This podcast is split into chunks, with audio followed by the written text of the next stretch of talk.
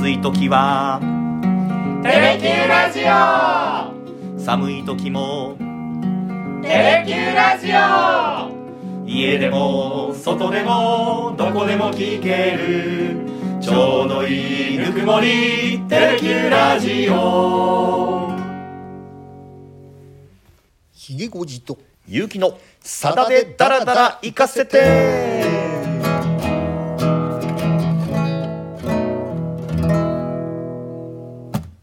48回目の放送になります。よろしくお願いします。よろしくお願いします。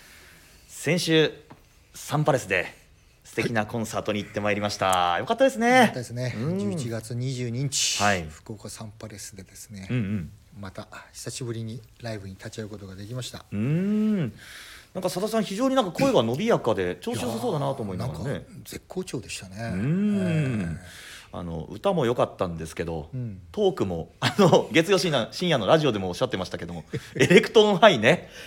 バージョンアップしてましたね 本当。ちょっとアップしてましたね。あの酔っ払いのおじさんが八戸在住になってて。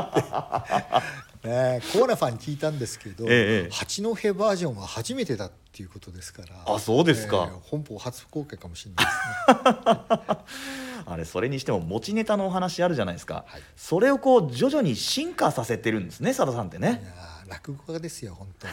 本当にね古典が少しずつね、うん。進化していくみたいに。はいはい。ね、うん。また私なんか多分ね何十回って聞いてるんですけど やっぱ大爆笑してしまいましたね今回は。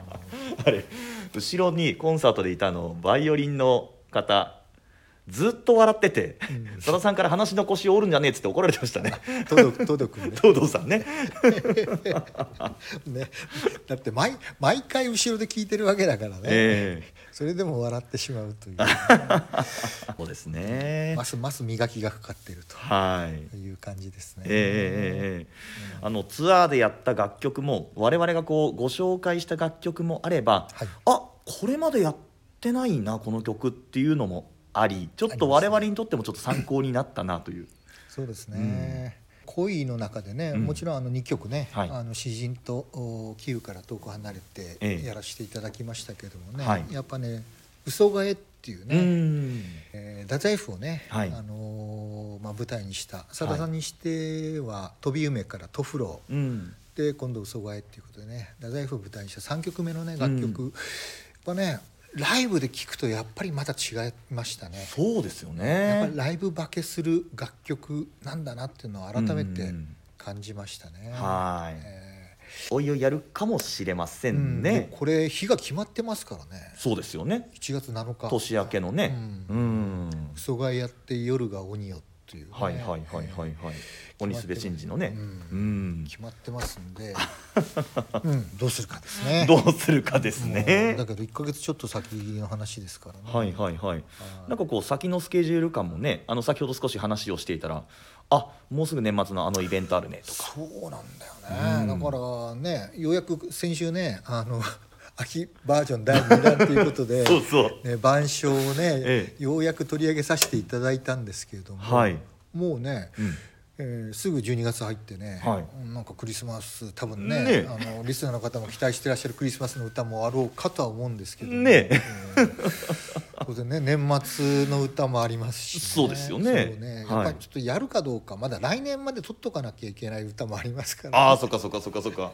全部やるとね、うん。うんまあそこはいろいろ また企画会議やりながら。そうですね。うんということで。なんかあれ？晩鐘で、はい。えーなんかいろいろそうなんですよ。ええ。私の解釈っていうのが届いたらしいですね。ええあのリスナーの方からですねあの非常にこう重厚なと言いますか濃密なと言いますかレターをいただきましてあの風花の話を先週したじゃないですかはい。晩鐘の中で。うん。でこの TTL さんという方なんですけど風花っていうのは青空から降る雪だから最後の思い出と出会ったのは実は数年後のことで夕方、まあ、つまり思い出だと気づかせてくれたのがあのゴーンと響く晩鐘だったのではないかうん。という、独自のええ。解釈ですね。なるほどなぁと思いましたね、ええ。ああまりにもこう悲しい別れだったから交差点で一人こう数年前の思い出に戻ってしまうんだけれども現実にその自分を呼び戻してくれたのが晩鐘。これがたった今思い出と出会ったという歌詞につながっていくんじゃないのっていう。ん深いですね。いやーその読みも。この方も大好きなんだろうなと思いながら私も。ね。はい。まあそこもねうん。含めて、はい。多分皆さんね、自分の思いの中ではい。さださんの歌詞っていうのはね、うん。まあいろんな解釈が多分できると思うし、はい。今日ね、うん。ちょっと取り上げさせていただく曲も、はいまあいろんなシチュエーションでいろんな解釈ができるかなって気はしてるんですはいはい。でねこの前ちょっとね、えー 秋バージョン第2弾ということでね、はいはいはい。当然今回もえちょっとね秋ふ秋深い歌をねえ やろうかと思ってたんですけど。言ってましたもんね。この前ちょっとサンパレスでね、ええ。あのロビーでコーナーファンの方ええにね、ちょっと偶然お会いしたところね、うん。もう強烈なリクエストをいただきました。あ そうです。せがまれましたね。はい。これね実はね、うん。あのこの番組が始まった当初もね、はい。当初に実はテレキューのね、え解説者の方が、はいはい。ぜひこの曲をやってほしいともう 10ヶ月以上前にねリクエストをいただいてて、ええまあそのうちやりますっていうふうに言ってちょっとね先送りしてたんですけど、今回改めてね、はい。ぜひこの曲をやってくださいっていうことを言われたんで、うん。まあそこまで言われたら答えなきゃいかんだろうというふうにして ちょっとね急遽きょはい。あの先週考えてた楽曲とは違うんですけど、ええ。この曲をはいお届けできればと思います。はい久しぶりね相変わらず元気そうで安心したわ。昔のように君は笑ってタバコに火をつけて驚かずに聞いてくれる。あれから私どうしたと思う？詰まるところ落ち着くとこへ落ち着いたあの私。まさかと思うけどいつまでも気にしちゃいないでしょうね。日に焼けた肌がシミになったところでそれはお天道様のせいじゃないのよ。だからそんな風に悲しい顔今夜だけはよしてちょうだい。わかるでしょう雨の日には。誰だって傘をさすものよ。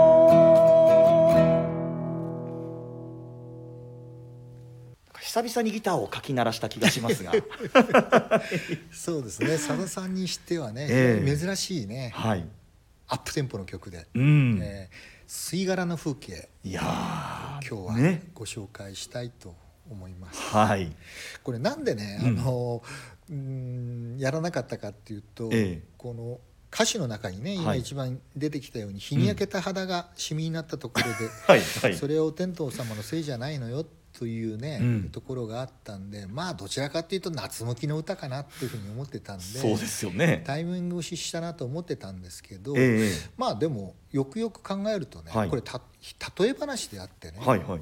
決してこれ季節を限定してるわけではないわけで。そうですね。まあリクエストに応えてこの時期にやってもうん。おかしくないかなと思ったのと、うん。ね、前回また「晩鐘」っていうね、はい。あのーさださんの2枚目のえアルバムえうん「風緑」から、はい。同じねアルバムに入ってますこの「吸い殻の風景」ええ。まあ流れも悪くないなと思いましてですね、えー今回は急遽、うん。この「吸い殻の風景」はい。えーをちょっとどっぷり語りたいと思ってうます。わあもう。あの先週のねライブ聞き終わった後にこうそれこそひげおじさんと話したんですけどやっぱ俺この時代の曲好きなんだなって改めて思ったわっておっしゃってましたね。言いましたね。てなわけでどっぷりと今回もお願いいたします。えあのーこれね、あうん。のこの前ご紹介したように「風緑」っていうのがね、はい。うん。あのー1977年の7月25日えに、まあ佐田さんソロになって2枚目のアルバムとしてリリースされたんですけども、はい。その直前にね、うん。まあ、佐田さんの3枚目のはいシングル曲として、まあ、先行リリースされたシングル曲なんですよ、まずね。えー、あそうですか、うん、でこれがあのそのねご紹介したように2枚目のシングルっていうのが「雨宿り」うん。これがね大ヒットしてね、えー、オリコンチャート1位にね さださん自身初めて輝くという、まあ、この曲でさだまさしを知ったというね方は非常に多かったんですけども、はい。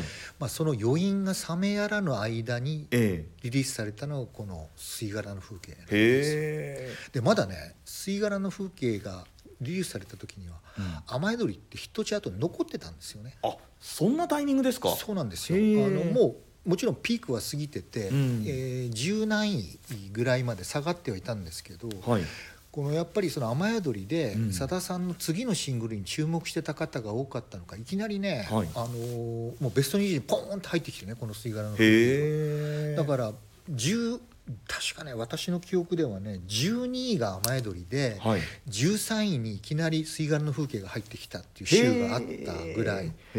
さださんのシングルがね 2つ並ぶという。すごいすごい、えーだからまあ、もちろんこれ計算して出されたと思うんですよね。うん。やっぱグレープを聴いてきててでしソロになった後もまあ2枚目のビッグヒットになったのが「雨宿り」っていう、はい。まあさだまさしっていうのはこういう歌を歌うんだっていう世間のイメージがある中で、うん。やっぱそれを一つね打破する狙いっていうかはさだまさしって実はあうんうん。こんだけ奥行きがあって幅広いんだよ。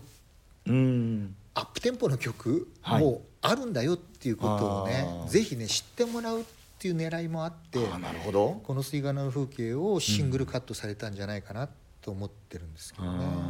どっちかというとねマイナーな曲とかミディアムテンポの曲がさださんのまあまあ中核を成してるわけですけどね、ーはい。初めてねこのアップテンポの曲でうん。シングルを出されたっていう意味ではね。それまでのさだまさししか知らなかった、うん。シングルでしか知らなかった人は相当驚かれたんじゃないかと思うんですけどね。確かにこういうねエレキギターから入ってね。うん、これがまたねもういきなりね松原正樹さんのね、はい。エレキからねタラララーン。ガーンって入ってきててねねもうドラムスもねまたはい何度もご紹介してますけどね、ポンタ村上修一さんのね、はいもうとにかくドラムがガンガン入ってくるっていうね、もう非常にねあのアップテンポのはい7月に出たんでねええ特にね、なんかもう夏向きの曲だったんですよねこれねそうですねええただねうん。歌詞はね、歌詞は深いんですよ。ああもう聞きたい聞きたいそういうの。歌詞は深いんですよ。ねこれまた楽曲も注目されたのあのい。わゆるね、リズムも、ええ。あのメロディーも注目されたんですけどね、はい。これやっぱりね歌詞も深いんですよね、ええ。うん。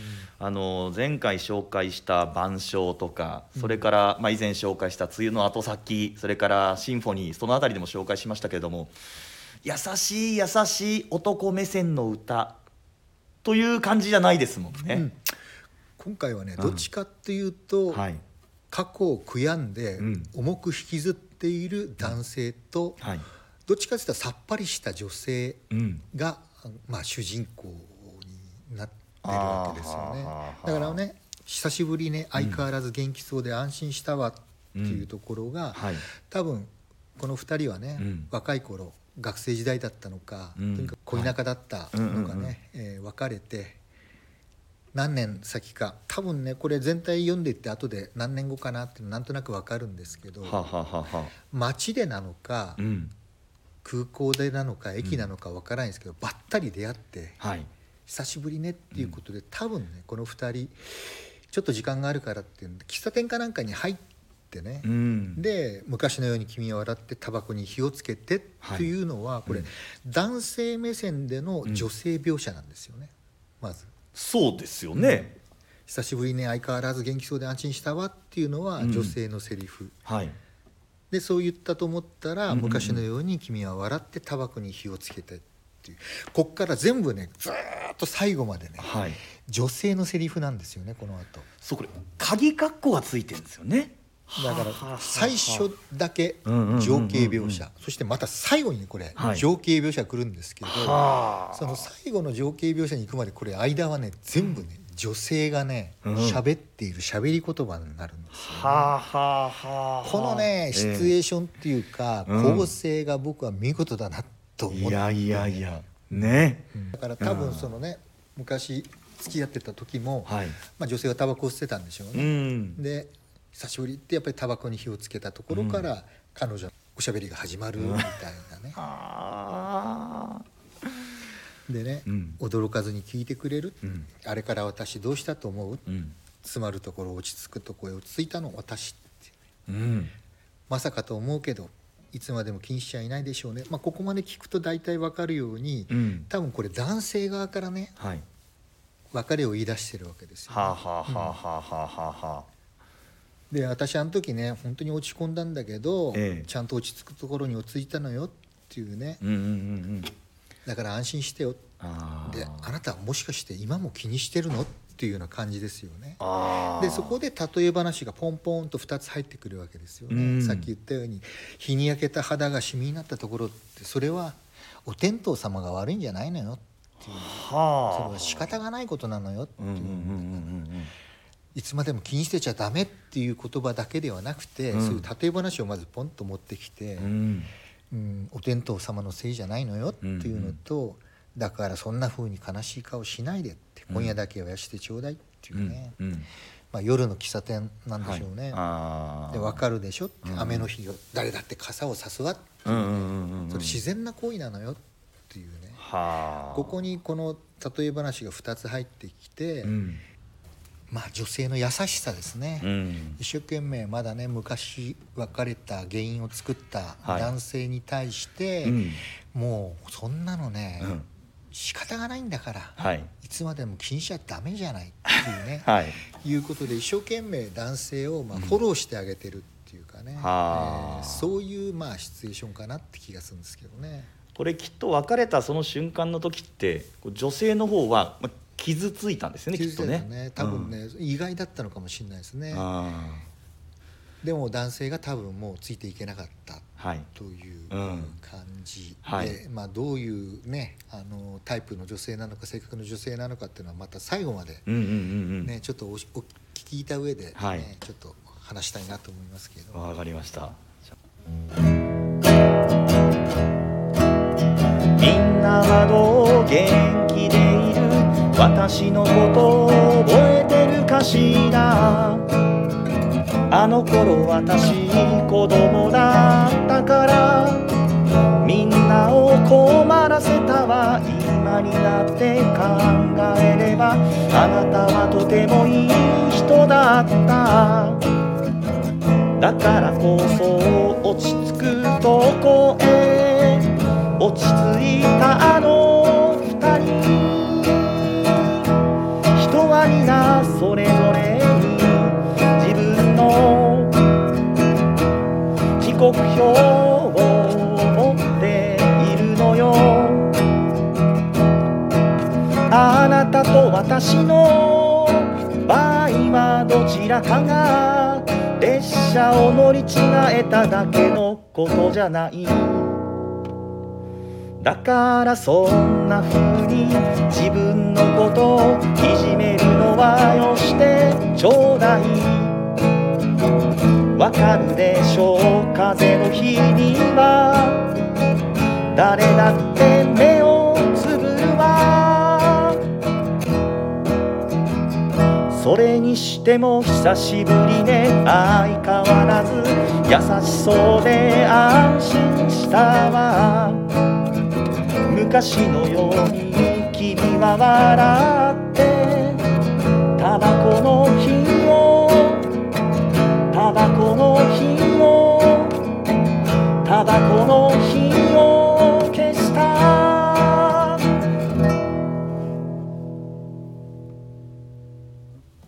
吸い殻の風景。吸い殻の風景。彼女はうん灰皿にね、はい。消した、うんタバコを置いて、うん。じゃあね私ちょっと急ぐからっていう感じで去ってった。そこに残された灰皿の中の吸い殻が1本なのかあ2本なのかあうん。3本なのかそれは聞く人によって変わると思うんですけどもうねん。喋り始めた時にタバコに火をつけてるわけですよね、ああそうですね。でうん。タバコの火を消してはい。去っていく。っていうね、うん。これが何分なのかはね人それぞれ。私は最初聞いた時これね、はい。1本かなと思ったんですけどね。ああそうですか。56分の間にまくし立ててあくよくよしてる男性を一生懸命励まして、あはい。じゃあねタバコの火を消してはあ。それさっそうとって感じですねそれはね。つまりねこの2番でよくこの女性のね特徴が出てるというかね、うんうんうんあのみんなはどう元気でいる？って私のことを覚えてるかしらって、うん。多分これもともとね、はい。サークル仲間かなんかではあ2人恋人同士になったのかもしれなくて、うん。まあ、多分共通の友人がいっぱいいるわけですよね。特にはい。男はい友達、男性の男友達もこうん。の女性をよく知ってて、はい。えーあの頃私子供だったからみんなを困らせたわねっていうね。ああつまりまあ振り回したんでしょうね、まあ、それぐらいちょっと、まあ、活発な女性だったのかはあ今になって考えればあなたはとてもいい人だった。うんでも、あの頃私子供だったからっていうぐらいだから、うん。かなり時間は経ってんだと思うんですよね。あー。えーまあそ大学生で付き合ってたとして卒業してはいすぐっていう状況じゃないですよね。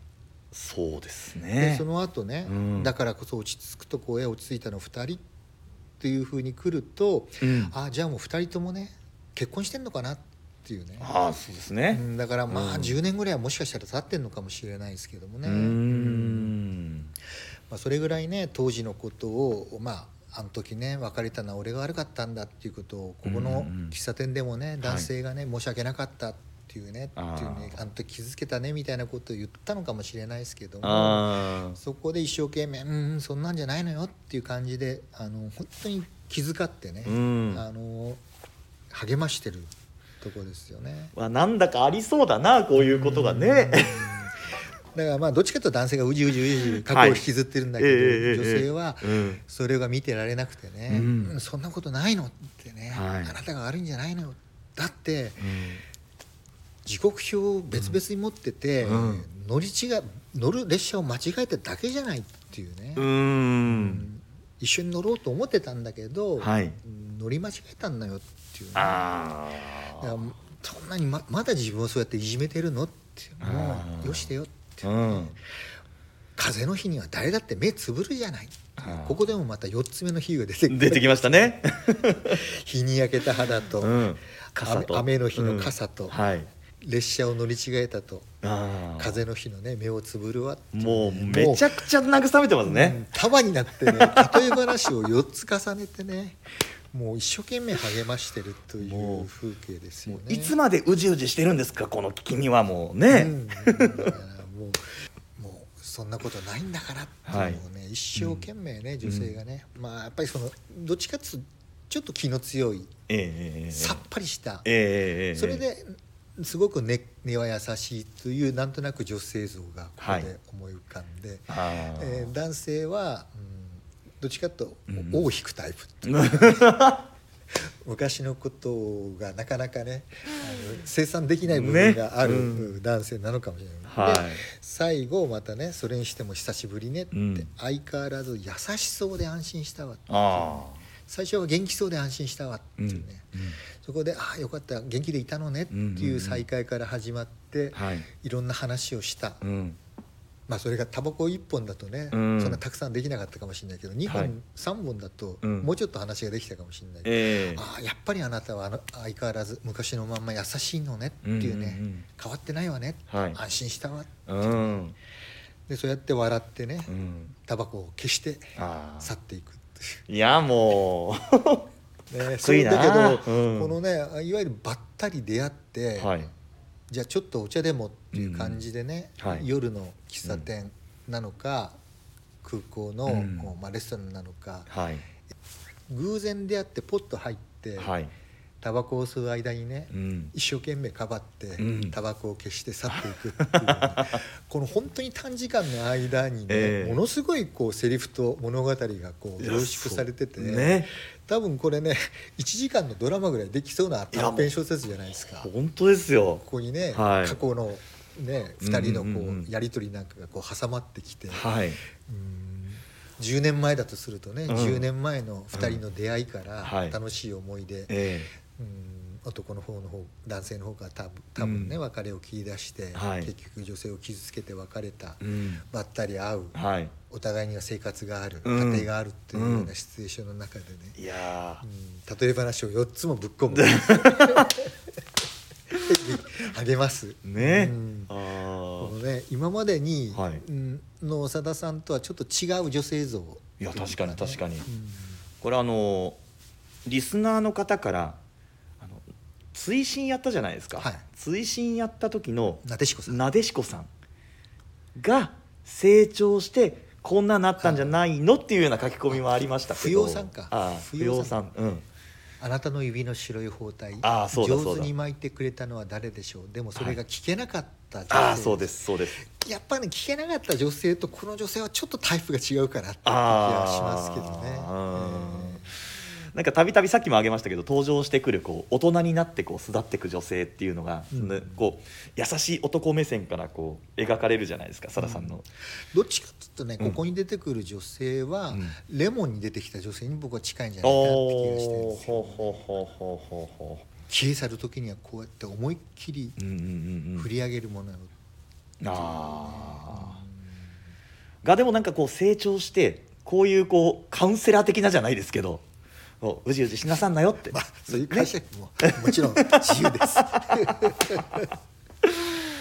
いやーでもこれ男性の方は落ち着くとこに落ち着いてんのにまだうじうじしてるんですか？このうん、ね。でもやっぱりね、うん。出会ってしまった昔の恋人のことをやっぱり思い出してね、あの時は本当悪かったな悪かったねっつってね。あもう全部僕が悪いんだからってね申し訳なかったなっていうことを多分彼彼は多分この喫茶店でも言ったんでしょうね。ー、古傷みたいになってるのかな、もしかしたら、もしかしたらこの女性もね、うん。もちろんそれ引きずってるのかもしれないですけれども、うん。それを一生懸命ねこのはい。女性、さっぱりして若干気の強い、うん。その男友達を振り回してた、うん。あの快か快活な女性だったかもしれないけど根っこは優しくて、うん。自分もまだ引きずってる部分はあるかもしれないけど、うん。自分よりも深く気づいてるうん。男性の方を一生懸命励ましてる激励してるっていうシチュエーションかもしれない。いろんなね想像ができるという。いやねこれもなんか皆さんの熱いレターやコメント欲しいですね、タバコは何本か。ああ僕はねなんとなくね最初に聞いた時に、はい。そのイメージはガラスの灰皿だったんですよね。はいはい。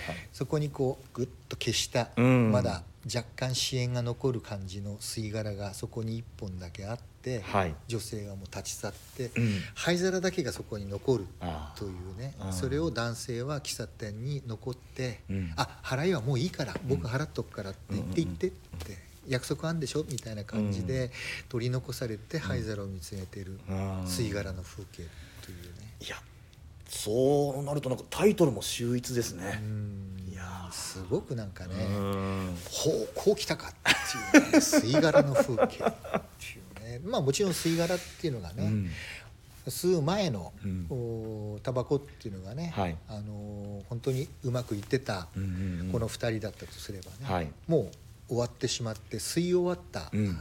タバコ吸い殻っていうのは、うん。まあ自分に例えてるのかもしれないですけど。ああなるほどそこがね見事見事な情景描写かなっていうね。だからもう私前も言ったように高校3年生でね、ええ。当時はたまに隠れて吸うぐらいしかタバコは吸えなかったですけども、もうなんかねこのタバコガラスの灰皿に取り残されたはい。吸い殻うん。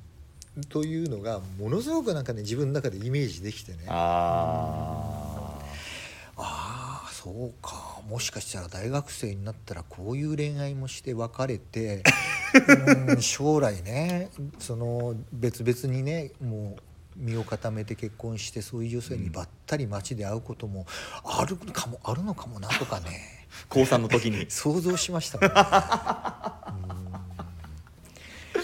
うん。いやーすごくね、うん。これ当時いろんなあのーなんかええ。想像を巡らした記憶があってねでどうでしたか？まあそこはね。いやしかし先週の晩鐘もの時も思いましたけどこう歌詞にこうどっぷり入るの楽しいですね。うん。やっぱねこの頃さうん。ね、あの前回も申し上げたようにさださんって非常にね文学、うん。文学作品、うん。うんを意識されてた、はい。これこれ完全に僕はもう短編小説だと思って当時聞いた、記憶があるんですけどね、ええ。ーこの短い5分ぐらいのねうん。楽曲の中にギュッとね、はい。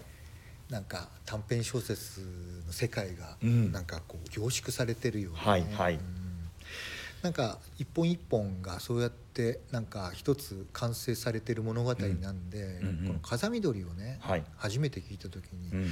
ああなんかメロディーのついた短編小説集かっていうイメージで捉えたというのがやっぱり自分にとってね、この、まあ、もちろん板書っていうことが自分にとって国語の先生さだまさしを強く意識した楽曲ではあるんですけど、えアルバム全体がね、はい。やっぱりこの短編小説集みたいなイメージで捉えて、うん。国語の先生さだまさしっていうイメージをずっと私の中では持ってきたっていうところがうん。ある。やっぱり明確になったのはこのアルバムかもしれないですね「貴巨来」でもやっぱ感じてはいたんですけど、ええ風緑が一番明確になった頃なかもしれないかな、うん。まあ、その後ねアンソロジー「夢供養」とね続いていって、はい。その傾向はより強まってはいくんですけど、うん。まあ、ここ3年っていうねさあ部活も終わってね、うん。野球部予選敗退して、はい。もういよいよ受験勉強に入んなきゃいけないっていうね状況でこのアルバムを聴いたっていうことも、まあ、関係してるのかもしれないですけどね。なるほどね。さあ今ひげごじさんから短編小説みたいだなっていう話ありましたけれどもはい。先ほど上で企画会議もう済ましたんですよ。次回の。それ喋りますか？何やるかは言いませんけれどもこれちょっとね短編小説みたいだなみたいなところをヒントにしていただきたいなというふうには思いますけれども、うんなんかちょっとね先週の晩鐘で火がついてしまったんですよ、私の中それはなんかね感じる感じますよ横にいて、ででねあの、はい。また正志さんのステージに触れてね、うん。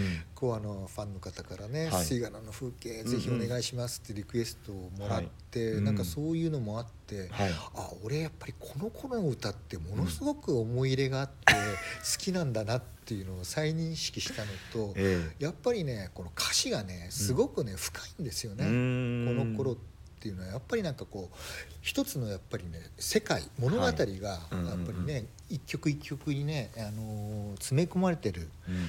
ような楽曲も多かったっていうのもあるんですけど、はい。なんかこう語りたい病に火がついてしまって。もう心の赴くままに行きましょうよ。そしたら。ですね。はい。じゃあ来週はえまたちょっとねあのリスナーの方えこう来たかという選曲になるかもしれないですけど、はい。この頃のうん。歌をうん。またちょっと深く語りたいと思いま 多分ねそういうのを待ってる人多いと思いますね。す。いやいやもうもう鬱陶しいとひどいと思ってらっしゃる方もいるかもいしれないやいやいやいや。もっと結城くんの歌聞かせて。いやもういやいやいやいや。なことないですよ。ということで次回もおそらく濃い回になると思いますんでお楽しみに。それではこの辺で失礼します。ありがとうございました。ありがとうございました。